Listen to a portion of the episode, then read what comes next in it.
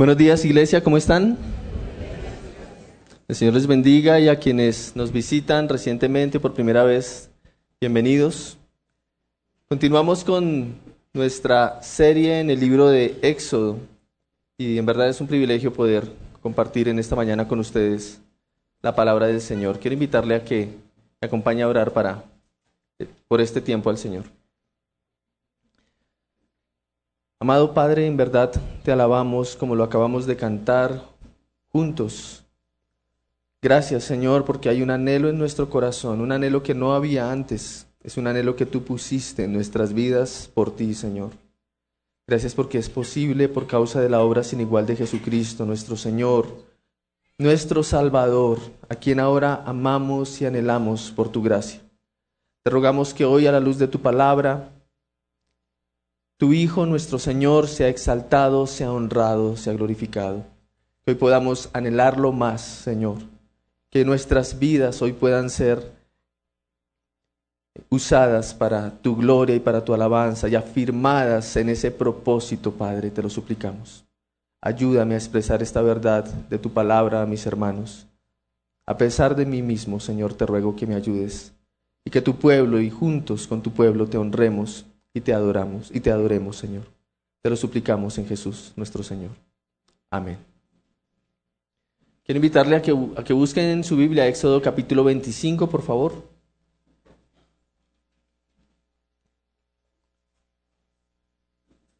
Y Éxodo 25, vamos a leer todo el capítulo, lo voy a leer en la versión de la Biblia de las Américas, si tiene la versión siga la lectura allí, o si tiene otra versión siga por favor la lectura allí.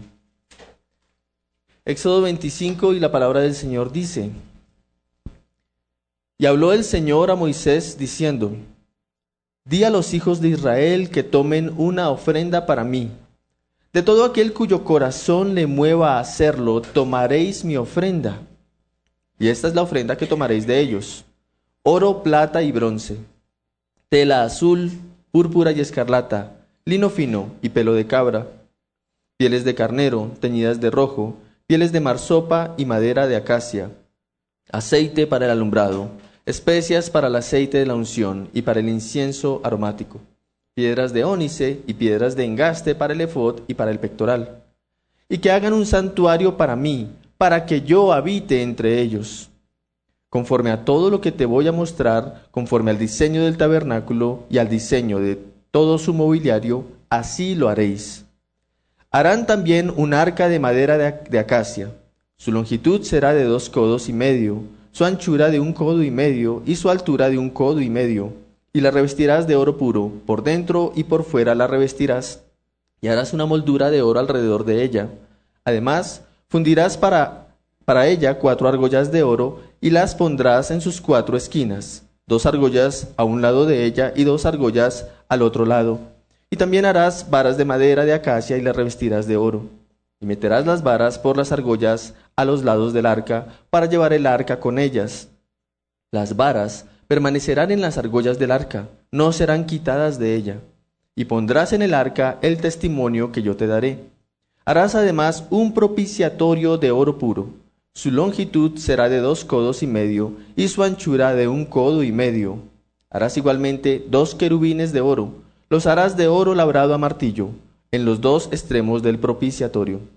Harás un querubín en un extremo y el otro en el otro extremo. Harás el propiciatorio con los querubines en sus dos extremos de una sola pieza. Y los querubines tendrán extendidas las alas hacia arriba, cubriendo el propiciatorio con sus alas, uno frente al otro. Los rostros de los querubines estarán vueltos hacia el propiciatorio y pondrás el propiciatorio encima del arca, y en el arca pondrás el testimonio que yo te daré. Allí me encontraré contigo, y de sobre el propiciatorio, de entre los dos querubines que están sobre el arca del testimonio, te hablaré acerca de todo lo que he de darte por mandamiento para los hijos de Israel. Harás asimismo una mesa de madera de acacia. Su longitud será de dos codos su anchura de un codo y su altura de un codo y medio, y la revestirás de oro puro, y harás una moldura de oro a su alrededor. Le harás también alrededor un borde de un palmo menor de ancho, y harás una moldura de oro alrededor del borde. Y le harás cuatro argollas de oro, y pondrás argollas en las cuatro esquinas que están sobre sus cuatro patas. Cerca del borde estarán las argollas para meter las varas a fin de llevar la mesa. Y harás las varas de madera de acacia y las revestirás de oro, y con ellas llevarán la mesa. Harás también sus fuentes, sus vasijas, sus jarros y sus tazones, con los cuales se harán las libaciones de oro puro los harás.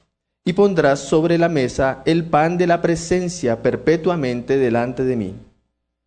Harás además un candelabro de oro puro. El candelabro, su base y su caña han de hacerse labrados a martillo. Sus copas, sus cálices y sus flores serán de una pieza con él, y saldrán de sus lados seis brazos, tres brazos del candelabro de uno de sus lados y tres brazos del candelabro del otro lado Habrá tres copas en forma de flor de almendro en un brazo con un cáliz y una flor, y tres copas en forma de flor de almendro en el otro brazo con un cáliz y una flor. Así en los seis brazos que salen del candelabro. Y en la caña del candelabro habrá cuatro copas en forma de flor de almendro, con sus cálices, cálices y sus flores. Y habrá un cáliz debajo de los dos primeros brazos que salen de él, y un cáliz debajo de los dos siguientes brazos que salen de él, y un cáliz debajo de los dos últimos brazos que salen de él, así con los seis brazos que salen del candelabro. Sus cálices y sus brazos serán de una pieza con él. Todo ello será una sola pieza de oro puro labrado a martillo. Entonces hará sus siete lámparas. Sus lámparas serán levantadas de modo que alumbren el espacio frente al candelabro, y sus despabiladeras y sus platillos serán de oro puro. El candelabro con todos estos utensilios será hecho de un talento de oro puro. Y mira que los hagas según el diseño que te ha sido mostrado en el monte. Amén.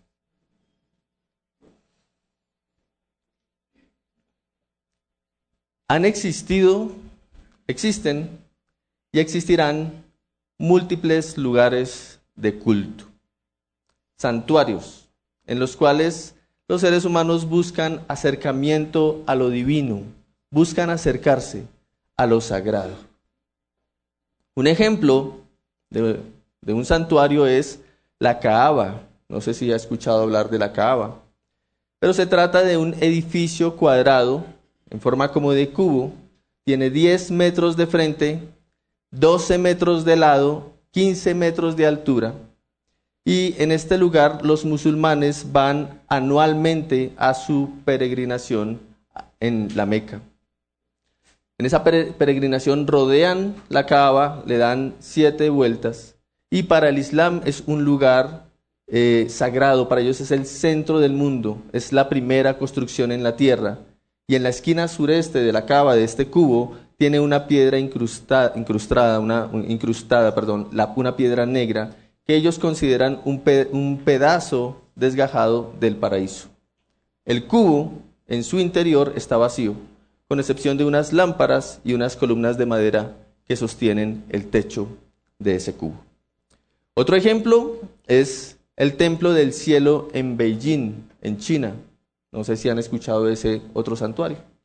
Es considerado una, una maravilla de la arquitectura, fue construido originalmente a principios del siglo XV por el, emperador, el quien también supervisó la construcción de la llamada Ciudad Prohibida.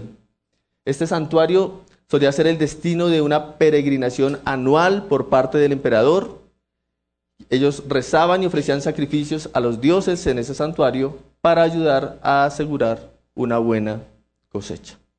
Y así me podría quedar todo este tiempo citando uno y otro y otro santuario, incluyendo santuarios que tenemos aquí mucho más cerca en nuestro país. Pero la realidad es que nuestro texto de hoy nos invita a reflexionar un poco justamente en eso, en el santuario, porque lo que acabamos de leer es la descripción de ello, de un santuario. Pero ya no es el santuario que un hombre o un grupo de hombres están ideando o están construyendo o están imaginando. No es eso. Sino es el santuario que Dios mismo, el Dios verdadero, definió que el pueblo construyera y lo hizo con un propósito. Recordemos que Moisés está en dónde?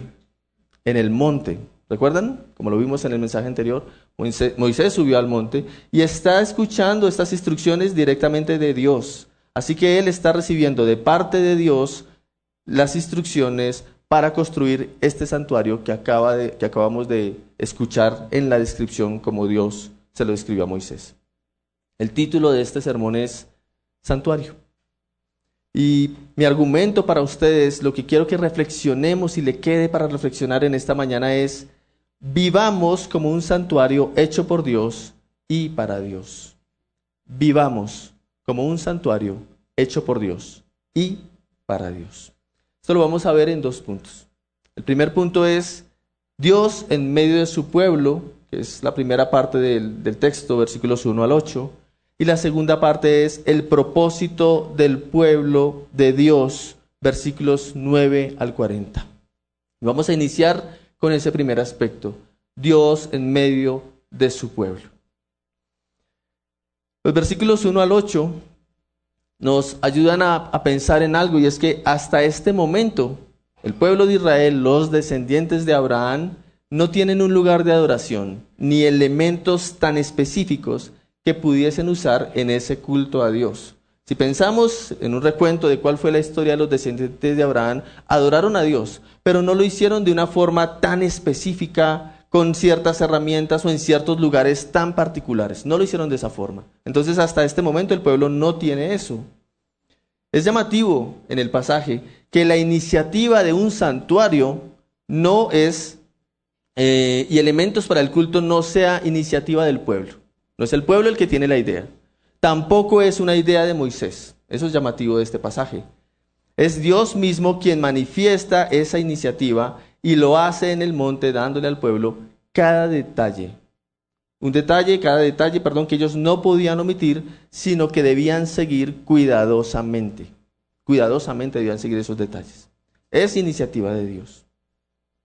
Por lo menos en tres aspectos vemos que hay iniciativa de Dios en esto. Por un lado es Dios quien define que sea una ofrenda voluntaria. El pasaje dice que ellos deben dar ofrenda, pero que esa ofrenda debe ser de, carácter voluntario, el que de su corazón desee hacerlo. Entonces, es Dios quien define que sea una ofrenda y esa ofrenda debe ser dada de forma voluntaria. La darían solo quienes desean hacerlo y aquellos cuyo corazón les mueva a ello. La ofrenda para el santuario es una ofrenda voluntaria. También en esa iniciativa de Dios es Dios quien define qué tipo de ofrenda. Ok, es voluntario, pero van a dar lo que Dios dice. Entonces, dentro de esa ofrenda voluntaria hay tipos de ofrenda, hay metales. ¿Qué metales? Oro, plata y bronce. ¿Se acuerdan por allá cuando salieron de, de Egipto? Que le dice Dios, les dio instrucciones de que pidieran a, su vecino y a los em, egipcios eh, sus tesoros y ellos se los dieron, aquí está el propósito. Entonces, voluntariamente podían dar, pero debían dar lo que Dios decía, que debían dar en metales, oro, plata y bronce. También podían dar telas. ¿Qué tipo de telas? Azul, púrpura, escarlata, lino fino, pelo de cabra. También dentro, de, dentro del tipo de ofrenda podían dar pieles, pieles de carnero, pieles de tejón o de cabra. Y también otros elementos, como madera de acacia, aceite para alumbrar, especias, incienso y piedras preciosas. Y como tercero en esa iniciativa, es Dios quien de esa forma decide establecer su presencia en medio de ellos. Y de acuerdo con el versículo 8, que quiero que lo leamos de nuevo, dice, y que hagan un santuario para mí, para que yo habite entre ellos. De acuerdo con el versículo 8, se trata de establecer su presencia. El propósito es Dios, de Dios es establecer su presencia, es habitar en medio de ellos, no como algo temporal. No es que Dios quisiera estar y luego se retiraba, no. Dios quiere establecer su presencia, no como algo temporal. No como algo periódico, estoy un tiempo y luego me voy y, vuelvo y regreso. No, no es algo periódico, es algo permanente. Dios se quiere establecer para que yo habite entre ellos. Dios se quiere establecer. Esta presencia permanente de Dios en medio de ellos va entonces de la mano con la construcción de un santuario que el pueblo debía realizar. Como decíamos al inicio, a lo largo de la historia y transversal a todas las culturas, los santuarios han sido los intentos del hombre por acercarse a sus dioses. Intentos de asignarles un lugar a sus deidades para que moren y se queden en ese lugar. Eso han sido los santuarios a lo largo de la historia de los hombres. Pero aquí, en este pasaje, tenemos al Dios verdadero con la iniciativa de establecer su presencia en medio de su pueblo a través de un santuario. Esas condiciones del santuario son definidas por Dios directamente sin dejar nada a la imaginación o a la inventiva del pueblo de Israel ni de los hombres. Voy a hacer una pregunta. Si usted tuviera al alcance un edificio, tal vez un templo, un santuario, donde el Dios verdadero habita realmente, y además usted recibe la posibilidad de ingresar a ese lugar sin restricciones. Usted sabe que cuál es el lugar y usted recibe la posibilidad de ingresar cuando quiera a ese lugar y sabe y está seguro que la presencia de Dios está en ese lugar. ¿Usted diría? Ok.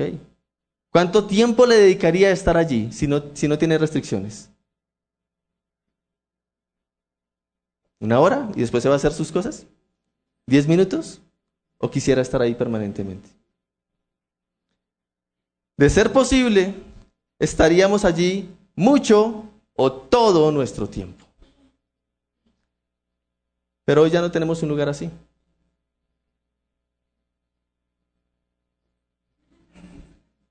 Hoy los múltiples santuarios que hay son solo los intentos humanos por acercarse a sus dioses.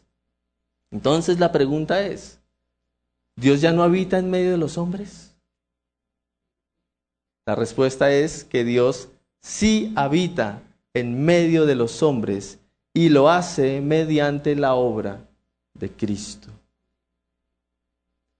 Pues la obra de Cristo tiene las mismas implicaciones que este santuario que acabamos de leer en Éxodo 25. Tiene las mismas implicaciones.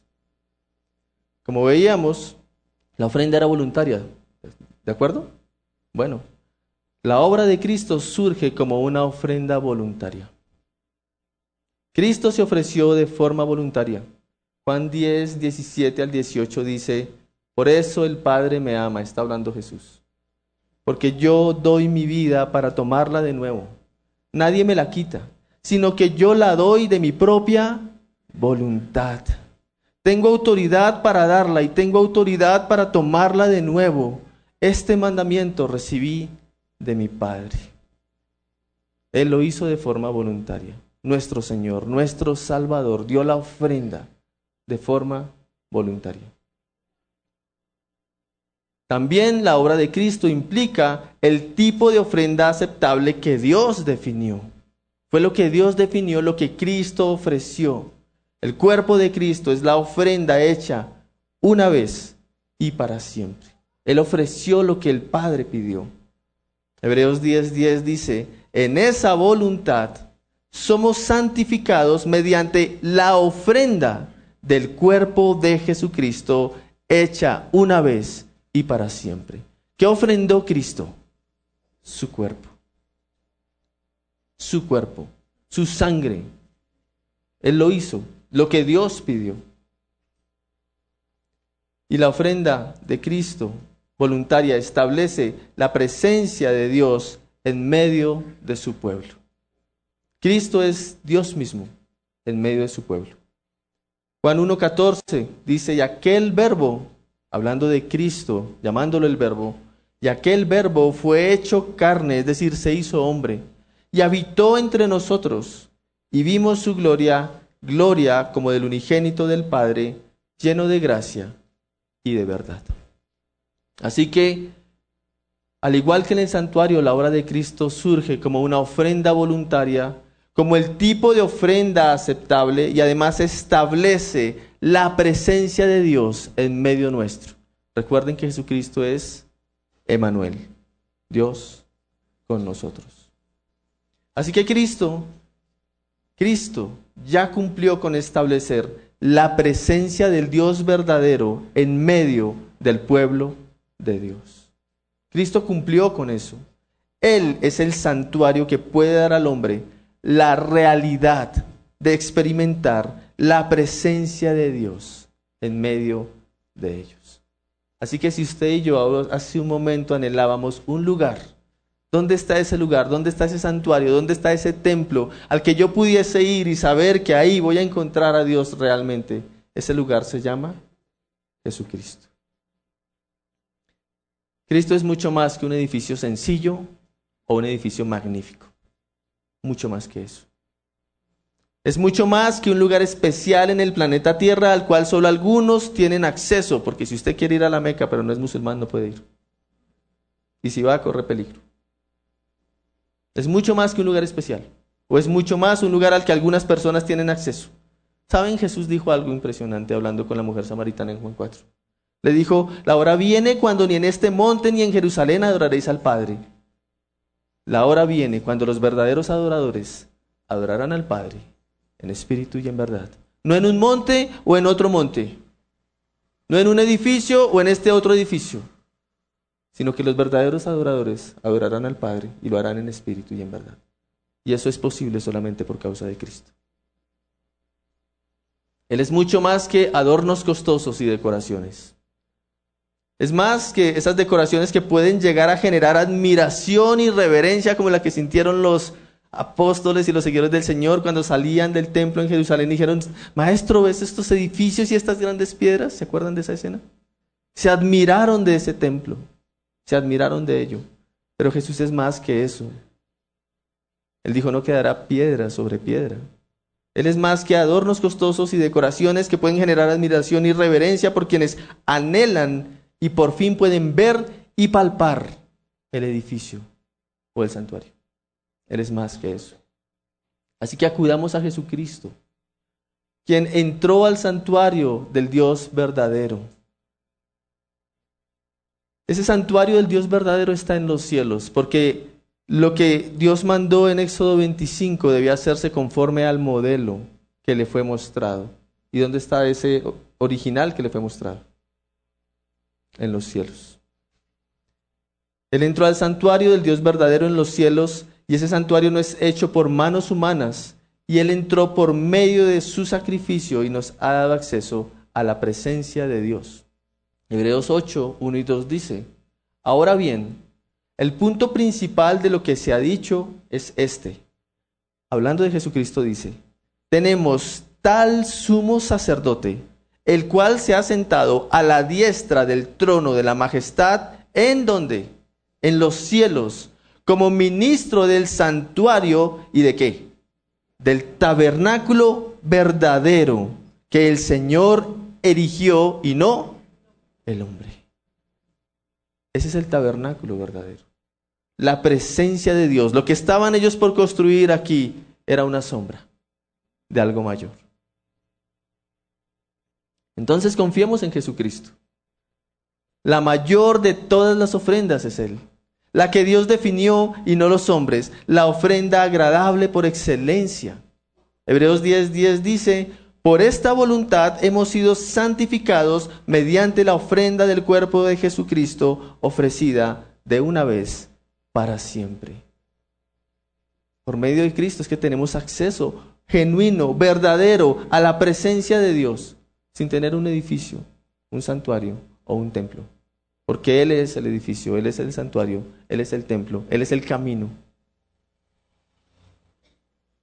Admirémonos entonces de Jesucristo, quien es Dios mismo estableciendo su presencia en medio de los hombres. Mucho más admirémonos de Él de lo que nos admiraríamos de un templo o un edificio. Mucho más. Pero si ya no hay un santuario, ya no hay un templo terrenal, si no hay un lugar especial en donde se garantice la presencia de Dios en esta tierra, entonces ¿en dónde se cumple esa presencia de Dios hoy? ¿Dónde está? ¿Dónde está la presencia de Dios? Porque dijimos que sí está, pero ¿en dónde se cumple? Eso nos lleva a nuestro segundo punto el propósito del pueblo de Dios.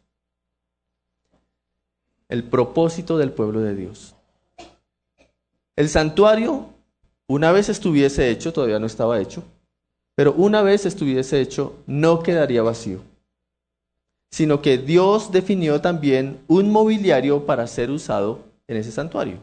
Dios lo definió y lo leímos acá. ¿Recuerdan algunos de los elementos que leímos? Ok, ahora los vamos a repasar. Los versículos 9 al 40 describen cuatro de los elementos y nos dan el detalle de las medidas, nos dan los materiales, nos dan su forma y en algunos casos describen el proceso para hacerlos. Ese mobiliario, cuatro de los elementos son descritos en el capítulo 25 que acabamos de leer. Este mobiliario está en medio del importante mandato de que debía hacerse todo conforme al diseño.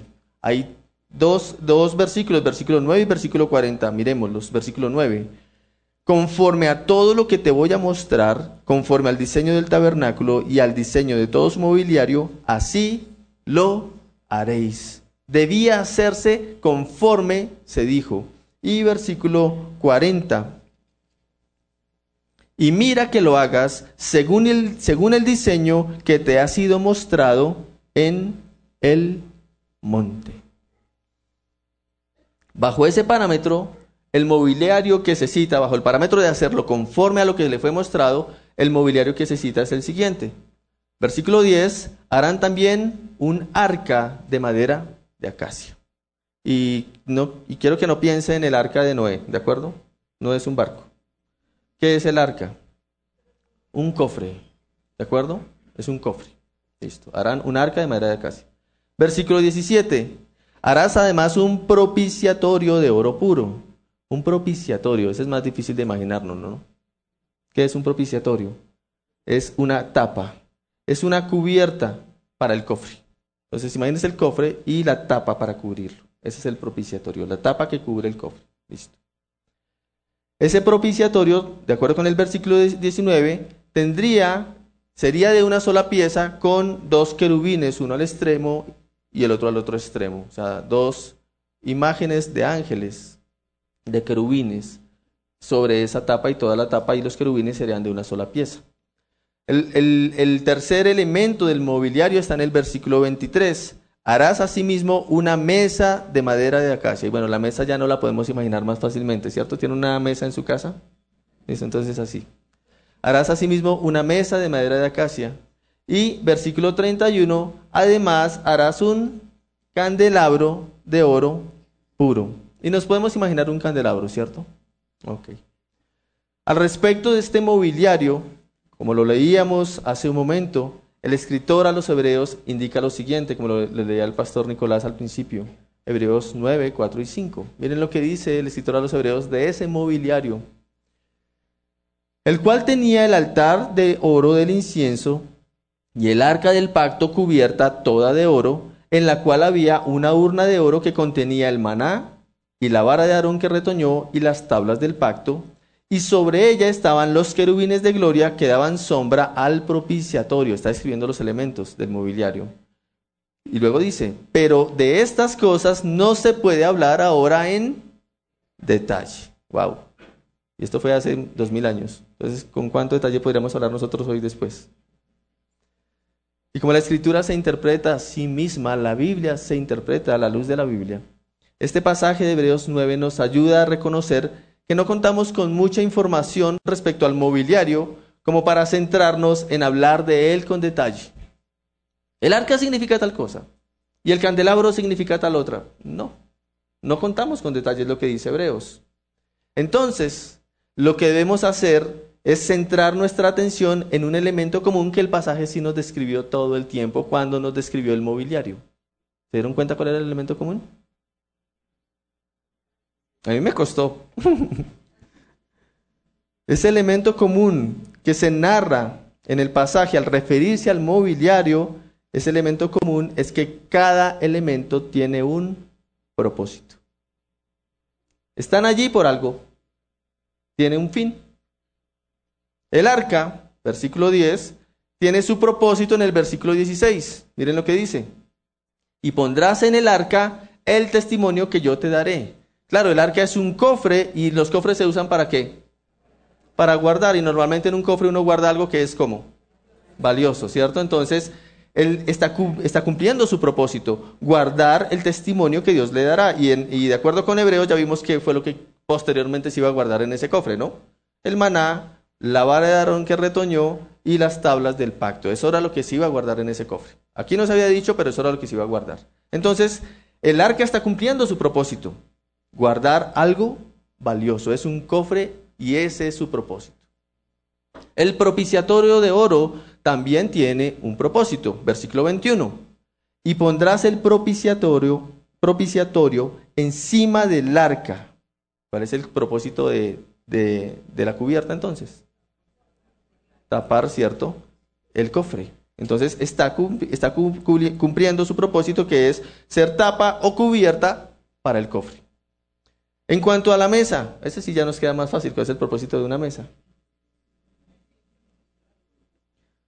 dice versículo 30, y pondrás sobre la mesa el pan de la presencia perpetuamente delante de mí. Entonces una mesa es para poner sobre ella elementos, ¿cierto? Cosas, y en este caso, comida. Gracias. Comida, pan, y el pan es llamado el pan de la presencia. Y finalmente el candelabro de oro. Versículo 37 dice cuál era el propósito del candelabro. ¿Cuál sería? Entonces hará sus siete lámparas. Y dice, sus lámparas serán levantadas de modo que ¿qué? Alumbren el espacio frente al candelabro. Así que el candelabro estaba para iluminar, para dar luz. Cada elemento que hacía parte del mobiliario tenía un propósito y estaban puestos allí. Dios definió que fuesen hechos para ser puestos allí y que cada uno cumpliese su propósito. Así que el pasaje se centra, esta sección del pasaje, en que este mobiliario cumplía con un propósito, una tarea que aportaba al objetivo del santuario. ¿Cuál era el objetivo del santuario? Que la presencia de Dios fuese establecida en medio de su pueblo. Cada elemento contribuía a eso. Cada mueble tenía el propósito de aportar a ese objetivo. No teniendo entonces nosotros un santuario, ¿en dónde se cumple esa presencia de Dios hoy? Ese propósito. ¿Dónde habita Dios para que se le rinda culto y se le reconozca su gloria? Porque ese era el propósito de Dios al establecerse en medio de su pueblo. ¿Dónde habita hoy para que hagamos eso? La respuesta es, Dios habita en su iglesia. Dios habita en medio de su pueblo. Y consideremos esto. Es tal el poder de la obra de Jesucristo. Es tan maravilloso, es tan portentoso, tan glorioso el poder de la obra de Jesucristo, que los que verdaderamente creen en Él son descritos en su palabra como santuario de Dios. Si quisiéramos salir a buscar un santuario, un edificio lleno de muebles que cumplen con un propósito, adorar a Dios en todo, ese lugar es los que han creído en Cristo. Los que han creído en Cristo, los que verdaderamente creen en Él, son descritos en la palabra de Dios como santuario de Dios. Son llamados templo del Espíritu Santo, como lo leíamos y lo vamos a volver a leer. Lo leíamos en nuestra lectura congregacional. Y en ellos su pueblo encuentra su propósito. Miren lo que dice 1 Corintios 6, 19 al 20, que lo leíamos juntos hace un momento. ¿O ignoráis que vuestro cuerpo es qué? Templo del Espíritu Santo. El poder de la obra de Cristo llama a los que creen en Cristo santuario de Dios. Templo del Espíritu Santo. Si usted ha creído en Cristo, el poder de la obra de Jesucristo en su vida hace que usted sea llamado templo del Espíritu Santo. Pero usted en comunión con otros. La iglesia de Dios es llamada templo del Espíritu Santo, dice, el cual está en vosotros, el cual tenéis de Dios y que no sois vuestros. Todo el mobiliario de quién era, todo el santuario de quién era, de Dios. No sois vuestros, porque habéis sido comprados por precio. Glorificad pues a Dios en vuestro cuerpo y en vuestro espíritu, los cuales son de Dios. Dios en la persona del Espíritu Santo. Dios es Dios Padre, Dios Hijo, Dios Espíritu Santo. Dios en la persona del Espíritu Santo mora en cada creyente desde el mismo momento en que recibe la salvación. Desde el mismo momento en que se recibe la obra de salvación, se cree en Cristo, se recibe esa fe para creer y depositar la esperanza y la confianza en Él. Inmediatamente el Espíritu Santo mora en el creyente. Inmediatamente es hecho santuario de Dios, templo de Dios. El santuario, cada creyente, la iglesia, le pertenecen a Él. Le pertenecen a Él. No somos nuestros, pues fuimos comprados por precio para glorificar a Dios. Para glorificar a Dios, propósito, para glorificar a Dios. ¿Cuál fue el precio? El precio de la sangre de Cristo. Entonces, comprendiendo esta gran verdad, vivamos como un santuario hecho por Dios y para Dios. Piedras vivas, dice Pedro, ¿recuerdan? Es decir, vivamos glorificando a Dios en nuestro cuerpo y en nuestro espíritu, porque realmente, verdaderamente le pertenecemos a Él. Ya no nos pertenecemos a nosotros mismos. Implica glorificar a Dios con nuestras vidas? Implica glorificar implica atribuir peso a algo. Es decir, reconocer su real sustancia, reconocer el valor de algo. Implica dar honor. Glorificar a Dios es reconocer su valor, reconocer su importancia, darle honor con nuestro cuerpo y con nuestro espíritu, es decir, con todo nuestro ser. Cada objeto del mobiliario del santuario cumplía ese propósito. Su cofre, porque era su cofre, guardaría su testimonio. Su propiciatorio cubriría su cofre. Su mesa tendría el pan de la presencia delante de él perpetuamente. Su candelabro alumbraría.